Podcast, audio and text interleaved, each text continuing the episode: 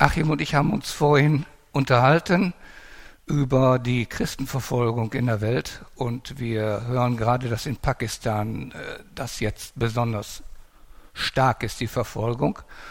Und wir haben uns schnell ausgetauscht und sind zu der Entschluss gekommen, dass wir nächsten Sonntag und übernächsten Sonntag, dass dann die Kollekte an Open Doors geht. Ich hoffe, vielleicht kann das ja auch äh, ähm, dann auf die Homepage kommen. Ich hoffe, dass dann äh, Geschwister, die heute nicht hier sind, das hören und dann genau wissen, dass sie nächstes Mal mal etwas mehr äh, mitbringen, Geld mitbringen und äh, dass wir dann viel sammeln können für Open Doors. Äh, noch etwas, was mir heute beim, bei einem der Lieder eingefallen ist. Es gibt ja so manche Sätze, die man irgendwo hört und, und wo man, die, die man, die behält man einfach. Und einer dieser Sätze, die ich, den ich immer gehört habe, lautet, der Weg zurück zum Kreuz ist immer ein Weg nach vorne. Ja, so ist das. Kommenden Samstag sind wir auf dem Markt und äh, hoffentlich werden auch Bücher mitgenommen, unter anderem mit Sicherheit wie dieses Buch hier dort auf dem Tisch liegen. Jesus ist der Weg.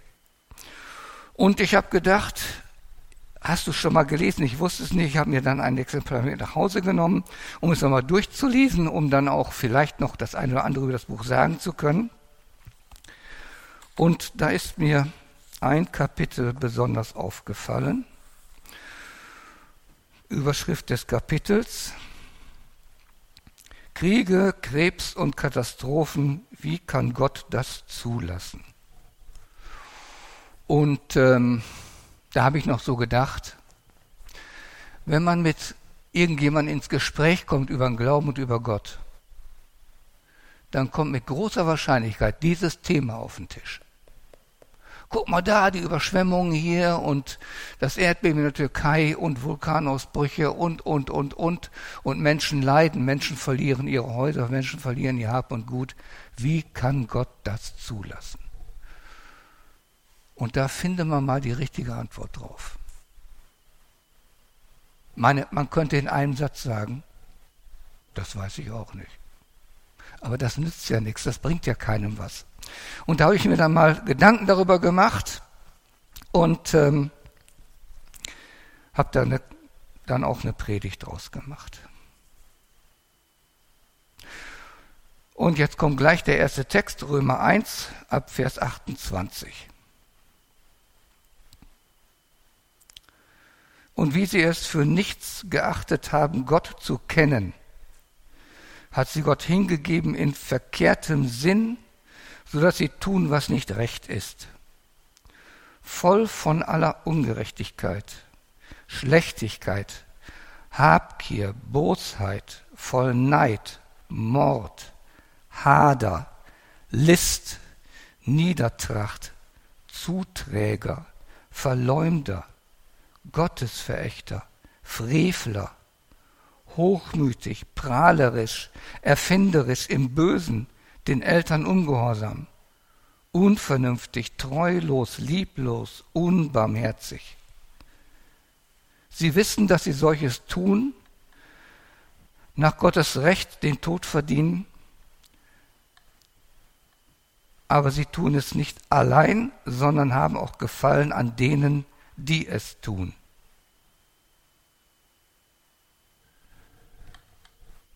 Er zählt unwahrscheinlich vieles auf.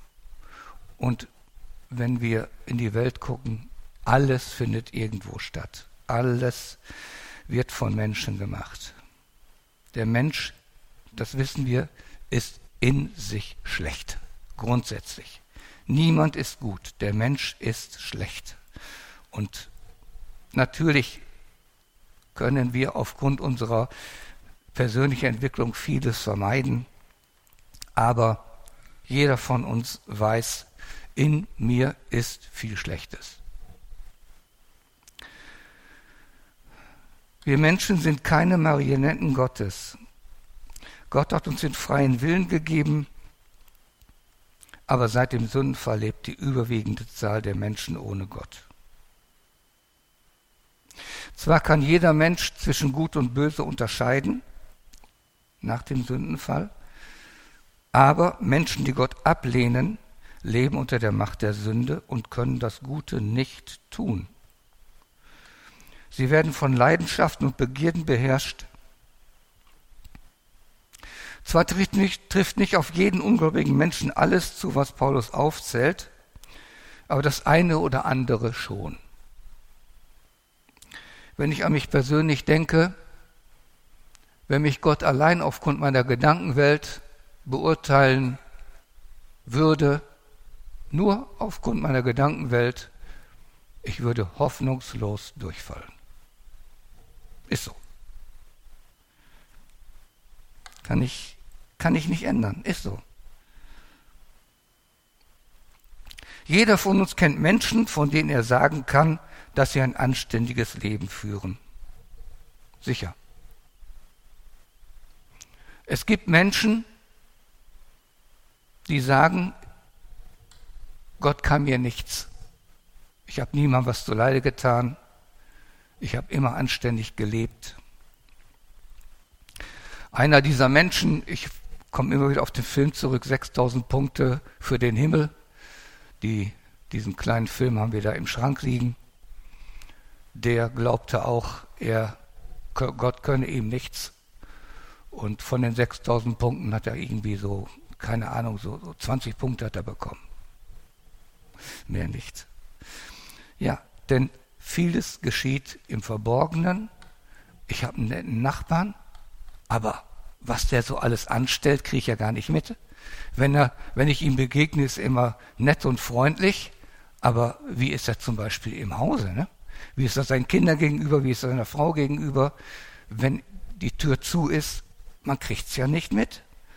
Und vor allen Dingen, wie gesagt, die Gedankenwelt des Menschen. Ja, so ist das. Also, Gott lässt dem Menschen seinen Willen und lässt ihn tun, was er will. Vers 28 aus dem, was ich eben vorgelesen habe.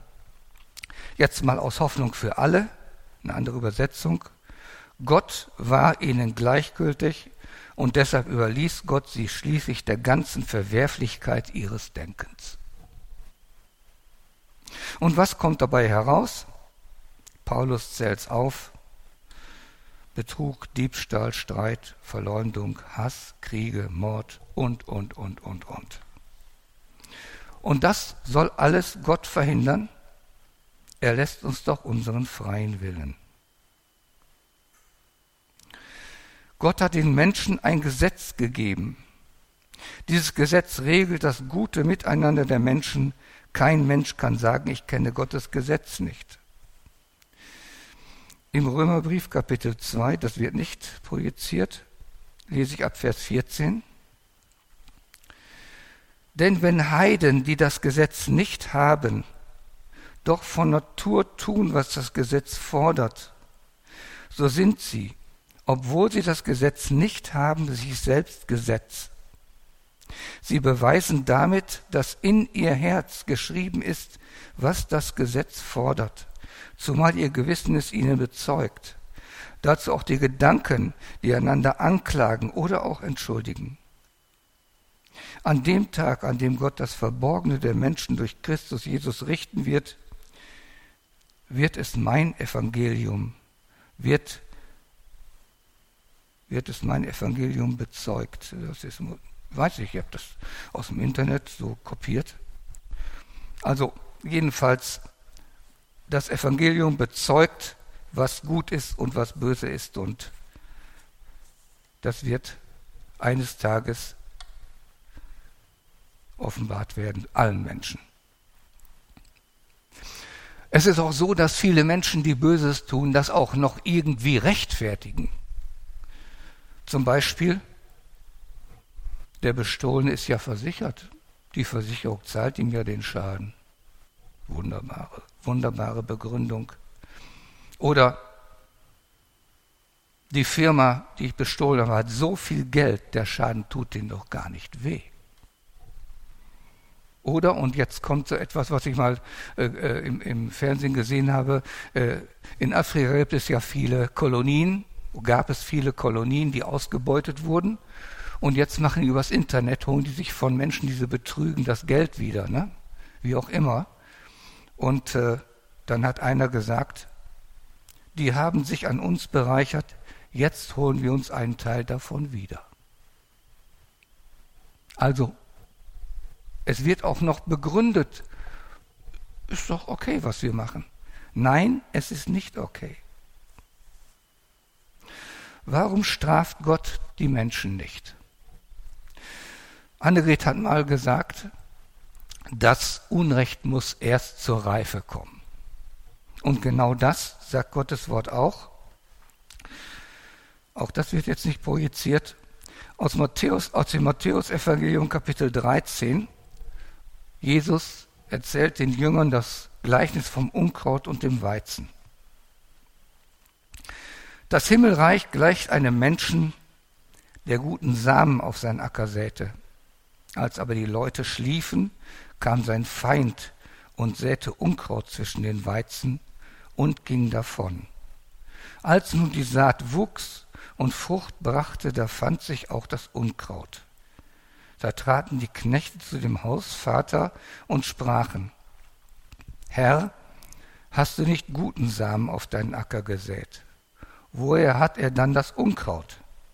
Er sprach zu ihnen, das hat ein Feind getan. Da sprachen die Knechte, willst du denn, dass wir hingehen und es ausjäten? Er sprach, nein, damit ihr nicht zugleich den Weizen mit ausrauft, wenn ihr das Unkraut ausjätet. Lasst beides miteinander wachsen bis zur Ernte.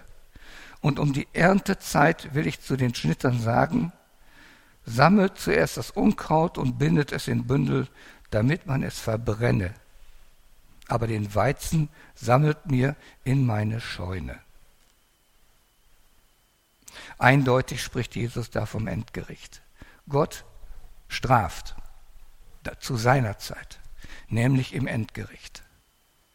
Lasst beides bis zur Ernte wachsen, das Unkraut und den Weizen. Gott will, dass möglichst viele Menschen von Sünd und Tod gerettet werden durch Umkehr zu den Glauben an seinen Sohn Jesus Christus. Später deutet Jesus noch das Gleiches vom Unkraut, das lese ich auch noch vor. Sicherlich ist das Unkraut sind Menschen, die nicht glauben. Und wir wissen alle, ja, nach diesem Gleichnis kann aus einem, aus einer Dorne, ein, einem Dornenstrauch noch ein Weizenhalm werden. Also Menschen können sich noch bekehren. Es ist so. Aber der Widersacher Gottes, von dem Jesus im Gleichnis spricht, will, dass die Menschen sich nicht bekehren und dass Gläubige von Gott weggezogen werden. Ich habe mal eine kurze Geschichte gelesen über die Machenschaften des Satans. Der Oberteufel fragt seinen Unterteufel, wie sie die Menschen von Gott fernhalten. Der erste sagt, ich sage den Menschen, es gibt keinen Gott. Mit dem Tod hat das Leben ein Ende. Danach kommt nichts mehr. Der zweite sagt, ich sage den Menschen, dass es einen Gott gibt, aber keine Hölle. Alle Menschen kommen in den Himmel. Ja, das Wort Allversöhnung kreist da so durch die Gemeinden. Der dritte sagt, ich sage den Menschen, dass es einen Gott gibt. Es gibt auch Himmel und Hölle. Aber Christ werden kannst du doch noch später. Genieße erstmal alle Freuden des Lebens, später kannst du dich immer noch für Gott entscheiden. Der Oberteufel sagt ihnen, macht das, ihr werdet großen Erfolg haben. Zu dem letzten, der da sagt, ich sage Ihnen, später kannst du dich immer noch entscheiden, ist mir ein Lied eingefallen, ich, nach, ich wusste nicht mehr, wer das gesungen hat.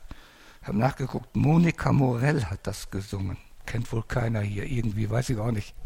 Du kennst sie. Gut.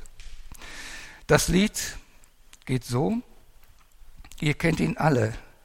Er wohnt Tür an Tür. Später, so sagt er immer zu mir, später, wenn er reich ist, da will er leben, dann will er auch den Armen was geben und so weiter. Später, da will er alles Mögliche machen. Später, wann ist das, habe ich ihn gefragt. Er hat nur gelacht und hat später gesagt. Das Ende des Lieds. Nun habe ich es in der Zeitung gelesen. Später, das ist für ihn gestern gewesen. Später, das ist zu spät gewesen. Es gibt ein zu spät. Es gibt ein zu spät, sich zu bekehren, umzukehren. Im Psalm 95 sagt Gott zu dem Volk Israel, wenn ihr doch heute auf meine Stimme hören wolltet, verstockt eure Herzen nicht. Wann ist der Zeitpunkt zur Umkehr? Jetzt, heute, wenn ich sein Wort höre oder lese. Dann ist der richtige Zeitpunkt zur Umkehr. Und jetzt komme ich zu der Auslegung des äh, Gleichnisses vom, vom Unkraut, das Jesus den Jüngern gesagt hat, Matthäus 13 ab Vers 38 oder ab Vers 37. Der Menschensohn ist, der den guten Samen sät. Der Acker ist die Welt. Der gute Same sind die Kinder des Reichs. Das Unkraut sind die Kinder des Bösen. Der Feind, der es sät, ist der Teufel. Die Ernte ist das Ende der Welt. Die Schnitter sind die Engel. Wie man nun das Unkraut ausjätet und mit Feuer verbrennt, so wird's auch am Ende der Welt gehen. Der Menschensohn wird seine Engel senden, und sie werden sammeln aus seinem Reich alles, was zum Abfall verführt, und die da Unrecht tun, und werden sie in den Feuerofen werfen. Da wird Heulen und Zähneklappern sein. Dann werden die Gerechten leuchten wie die Sonne in ihres Vaters Reich. Wer Ohren hat, der höre. Ich habe oft gehört, es wird fast nie von der Hölle gepredigt.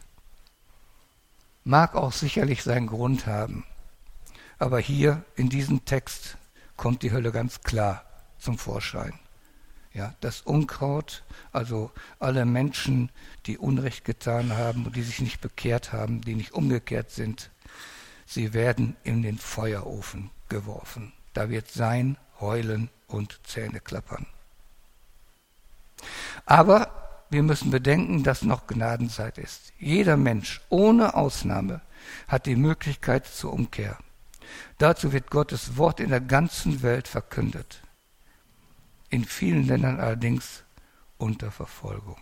So ist das.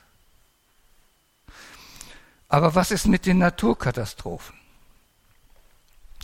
Schauen wir in den Schöpfungsbericht. Jetzt kommt der nächste Text aus 1. Mose 1 ab Vers 28. Und Gott segnete sie, die Menschen, und sprach zu ihnen, Seid fruchtbar und mehret euch und füllet die Erde und machet sie euch untertan und herrscht über die Fische im Meer und die Vögel unter dem Himmel und über das Vieh und über alles Getier, das auf Erden kriecht. Und Gott sprach, sehet da, ich habe euch gegeben alle Pflanzen, die Samen bringen auf der ganzen Erde und alle Bäume mit Früchten, die Samen bringen, zu eurer Speise aber allen Tieren auf Erden und allen Vögeln unter dem Himmel und allem Gewürm, das auf Erden lebt, habe ich alles grüne Kraut zur Nahrung gegeben. Und es geschah so. Und Gott sah an alles, was er gemacht hatte, und siehe, es war sehr gut. Da ward es Abend und Morgen, der sechste Tag. Alles war gut nichts Böses. Menschen und Tiere sollten sich von pflanzlicher Nahrung ernähren. Ich lese nichts von Raubtieren. Ich lese auch nichts davon, dass Menschen Fleisch essen. Auch von Naturkatastrophen lese ich nichts. Alles war gut. Aber dann rebellierte der Mensch gegen Gott. Er übertrat das einzige Gebot, esst nicht von diesem Baum der Erkenntnis von Gutem und Bösem. Auch da habe ich mich oft gefragt, warum hat Gott diesen Baum in den Garten Eden gestellt? Aber wie sollte er sonst testen, ob die Menschen ihm gehorsam sind? Kein, kein Verbot, außer diesem einen einzigen. Heute haben wir Dutzende von Verboten. Du sollst nicht stehen, du sollst nicht Ehe brechen, du sollst nicht begehren, du sollst nicht, du sollst nicht, du sollst nicht. Gebote. Hier nur ein einziges Gebot. Esst nicht von diesem Baum. Und es wird übertreten. Sie essen von dem Baum.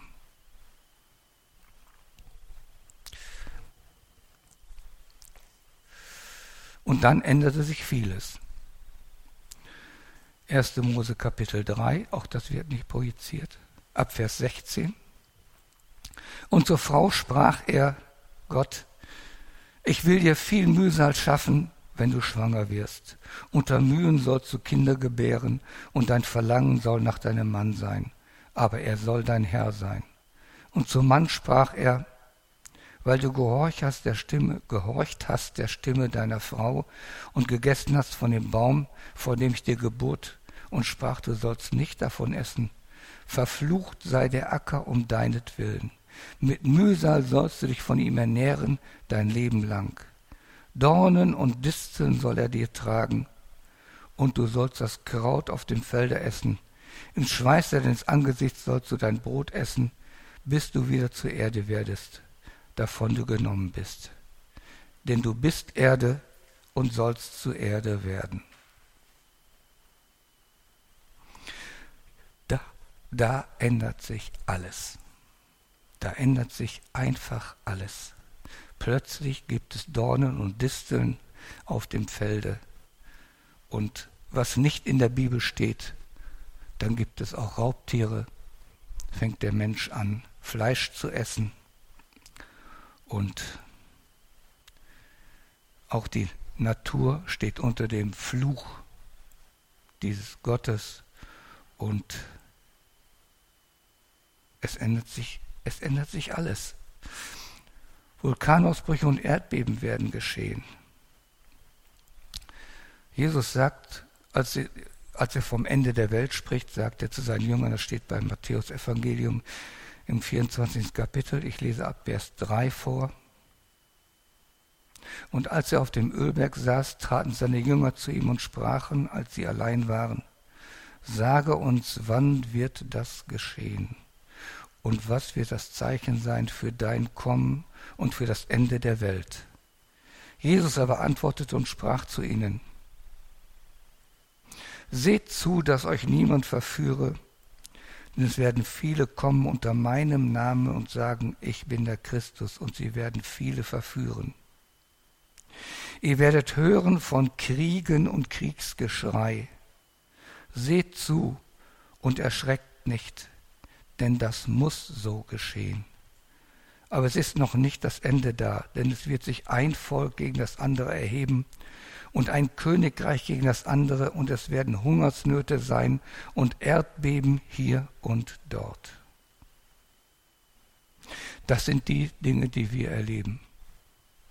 Das sind die Dinge, die geschehen nach dem Sündenfall. Und wenn wir die jetzige Zeit betrachten, müssen wir erkennen, dass der Klimawandel mit Dürren und Hochwasser Folge unseres eigenen Umgangs mit der Energie sind. Immer wieder fragen Menschen, warum lässt Gott Unheil zu? Eine Antwort haben wir nicht. Sicher ist, dass Gott will, dass wir durch Unglücke, wo Menschen zu Tode kommen, über unser Leben nachdenken und vor allem darüber, wohin wir nach dem Tode gehen. Jeden Morgen lesen Regine und ich aus dem Neukirchener Kalender. Und heute Morgen stand dort ein Vers, da habe ich gedacht, das passt. Das passt zur Predigt. Psalm 78, die Verse 34 und 35. Gott über die Israeliten. Wenn er den Tod unter sie brachte, suchten sie Gott und fragten wieder nach ihm und dachten daran, dass Gott ihr Hort ist und Gott der Höchste ihr Erlöser. Das mag ein Grund sein, ein Ziel sein Gottes. Ich werde den Menschen das Übel bringen und sie werden wieder an mich denken und sich wieder zu mir bekehren. Jesaja schreibt im 55. Kapitel, Vers 6, Suchet den Herrn, solange er zu finden ist, ruft ihn an, solange er nahe ist. Der Gottlose lasse von seinem Wege und der Übeltäter von seinen Gedanken.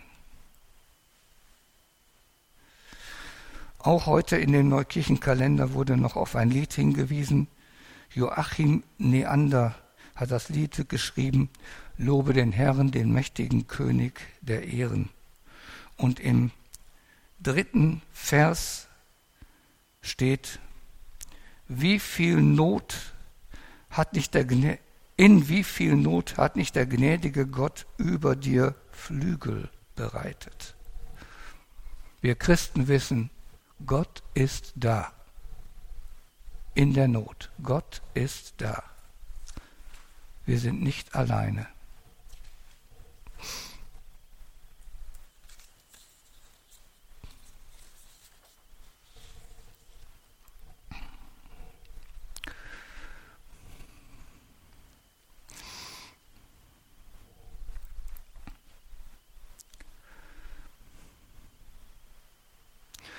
Und Gott spricht ja auch, das ist, steht auch bei Jesaja im 15. Kapitel, ich lese weiter. Bekehre dich zum Herrn, so wird er sich deine erbarmen und zu unserem Gott, denn bei ihm ist viel Vergebung.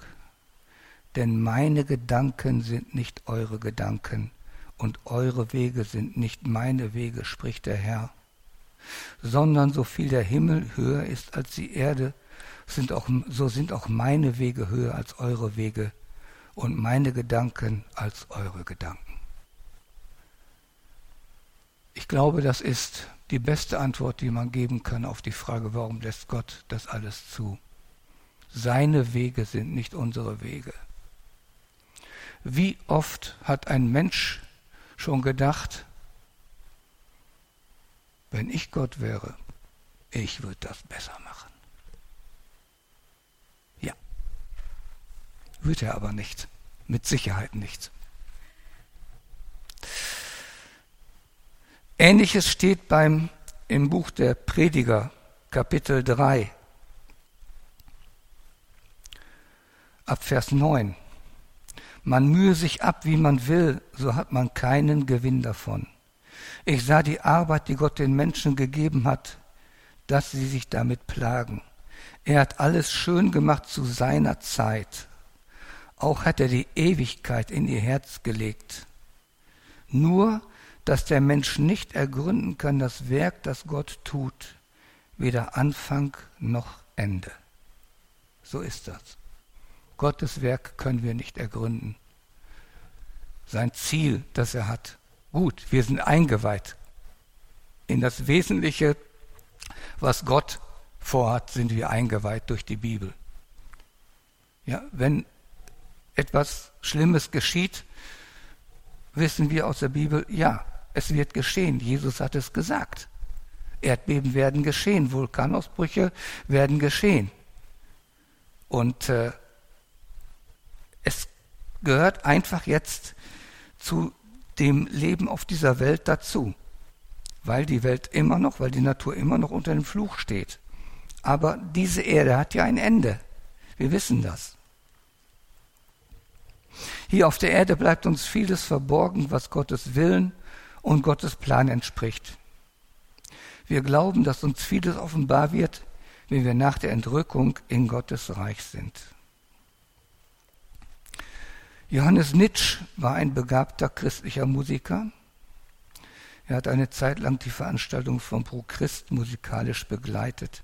Mit 49 Jahren wurde er krank, wurde operiert, aber trotz vieler Gebete von Christen ist er gestorben.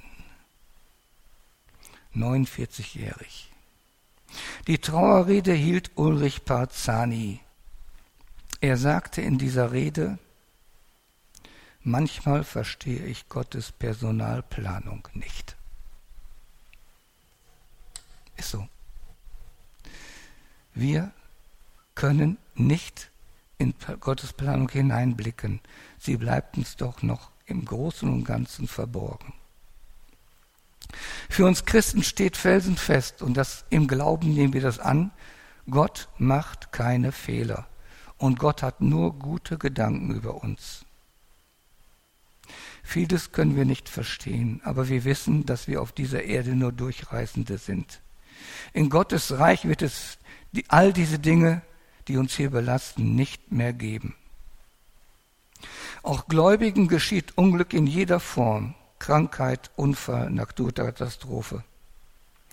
Ein Vorbild in solch einer Situation ist Hiob.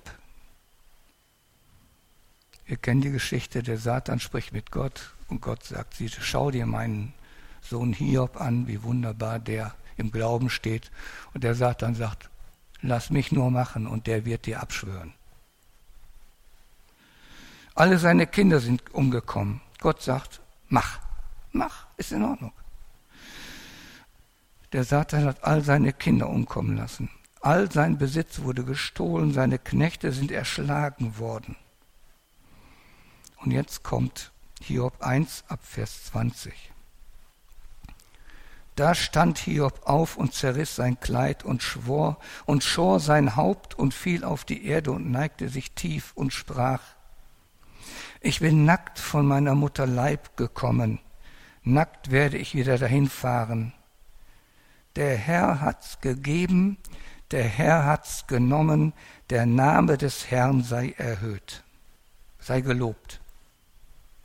In diesem allen sündigte Hiob nicht und tat nichts Törisches wider Gott. Das ist ein Glaubenszeugnis. Der Herr hat's gegeben, der hat's genommen, der Name des Herrn sei gelobt alle Achtung. Wer das sagen kann. Später wurde Hiob selbst mit Geschwüren geschlagen, aber er blieb im Glauben an Gott fest. Seine Frau sagte zu ihm, schwöre doch Gott ab. Warum schwörst du diesen Gott nicht ab? Und die Antwort von Hiob, haben wir Gutes empfangen von Gott, und sollten das Böse nicht auch annehmen. Das ist Glaube. Fest an Gott glauben, fest daran glauben, Gott ist da und Gott wird mich erretten. Und jetzt komme ich zu den Christenverfolgen, Verfolgungen. Wir wissen nicht, warum der Widersacher Gottes noch auf der Erde schalten und walten kann. Aber gerade das ist ja die Ursache von Christenverfolgungen. Jesus hat sie vorausgesagt. Ich lese aus dem Matthäusevangelium im Kapitel 24. Das alles aber ist der Anfang der Wehen, was ich vorher vorgelesen habe. Dann werden sie euch der Bedrängnis preisgeben und euch töten. Und ihr werdet gehasst werden um meines Namens willen von allen Völkern dann werden viele abfallen und werden sich untereinander verraten und werden sich untereinander hassen. Und es werden sich viele falsche Propheten erheben und werden viele verführen. Und weil die Ungerechtigkeit überhand nehmen wird, wird die Liebe in vielen erkalten. Wer aber beharrt bis ans Ende, der wird selig werden. Der Satan will, dass alle Menschen verloren gehen und bekämpft die Christen mit vielen Methoden. Ich habe vorhin schon genannt, mit welchen Mitteln der die Menschen von der Umkehr zu Gott abgehalten werden vom Satan. Und was Christen angeht, eine Methode ist, Hass gegen Christen zu schüren. Das fing ja schon in der Urgemeinde an. Allerdings war die positive Folge dieser Verfolgung, dass Christen Jerusalem verließen und das Evangelium in die Welt trugen. Jesus sagte ja auch zu seinen Jüngern schon, das steht bei Matthäus Evangelium in Vers 10 und bei Lukas in Vers 10, ich sende euch wie Schafe unter die Wölfe. Und jetzt wird wieder ein Text ange, angeworfen, die Wand geworfen, Epheser 6, Kapitel, äh, Epheser 6 ab Vers 10. Zuletzt seid stark in dem Herrn und in der Macht seiner Stärke. Zieht an die Waffenrüstung Gottes, damit ihr bestehen könnt gegen die listigen Anschläge des Teufels. Denn wir haben nicht mit Fleisch und Blut zu kämpfen, sondern mit Mächtigen und Gewaltigen, nämlich mit den Herren der Welt, die in dieser Finsternis herrschen, mit den bösen Geistern unter dem Himmel. Deshalb greift die Waffenrüstung Gottes, damit ihr an dem bösen Tag Widerstand leisten und alles überwinden und das Feld behalten könnt. Wir haben es nicht mit Fleisch und Blut zu tun. Die Menschen, die Christen verfolgen, ins Gefängnis stecken oder gar töten, weil sie Christen sind, sind nur Handlanger dieser dunklen Mächte. Nur Handlanger, mehr nicht. Die dunklen Mächte sind die eigentlichen Ursache, die eigentliche Ursache der Verfolgung. Da steht ein Satz in der Bibel, der mich schon fast erschreckt hat. Ähm, in 1. Petrusbrief Kapitel 2. Allerdings geht es da um Sklaven, die einen ungerechten Herrn haben, der sie ungerecht behandelt. Aber man kann das im Grunde genommen auf alle Menschen übertragen.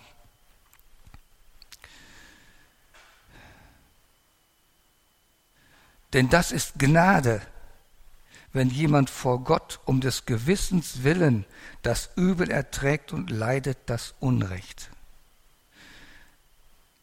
Denn was ist das für ein Ruhm, wenn ihr um schlechter Taten willen geschlagen werdet und es geduldig ertragt? Aber wenn ihr um guter Taten willen leidet und es ertragt, das ist Gnade bei Gott.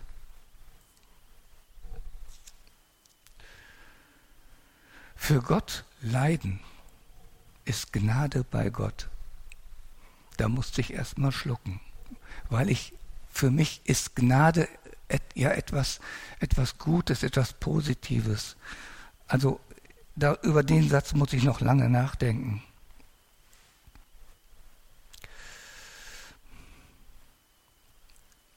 Wer ein Christenleben lebt und sich entsprechend verhält, der muss in einer antichristlichen Welt mit Anfeindung rechnen und Nachteile ertragen. Und das ist Gnade bei Gott. Das ist sicher nicht leicht zu verstehen. Aber gibt es einen besseren Beweis für ein Glaubensleben, als dass jemand deswegen leiden muss? Menschen, die wegen ihres Glaubens umgebracht werden, nennen wir Märtyrer. Aber das kommt von dem griechischen Martyrios und das heißt Zeuge. Zeugen Gottes. Märtyrer sind Zeugen Gottes. Hier in Europa leben, unter Mensch, leben wir unter Menschen, die nichts glauben. Die einen glauben nicht an einen Gott, die anderen glauben zwar, dass es einen Gott gibt, aber dieser Gott ist ihnen egal. In solch einer Gesellschaft gibt es keine Verfolgung. Höchstens Ablehnung im Sinne von, das ist ein frommer Spinner. Oder der glaubt noch an den Weihnachtsmann. Wir, leben keine, wir erleben keine Verfolgung. Warum nicht? Weil wir unter Menschen leben, die nichts glauben. Menschen, die einen anderen Glauben haben, die eine Religion leben, die hassen andere, die diese Religion nicht haben. Denen wird der Hass ins Herz gelegt und die bekämpfen andere. Aber wer nichts glaubt, der bekämpft niemanden. Lasst ihn doch. Ein Spinner. Religiöser Spinner. Es ist ein weiteres Geheimnis Gottes, warum hier im Lande die Gemeinde kaum wächst. Vielleicht sogar kleiner wird, wenn man an die vielen Kirchenaustritte sieht, die vielen, an die vielen Kirchenaustritte denkt. Aber in Ländern, wo Christen verfolgt werden, da wächst Gottes Gemeinde. Das ist ein Geheimnis Gottes. Ja. Ich möchte mit einer kurzen Geschichte aus diesem Buch enden, aus dem Buch Jesus ist der Weg.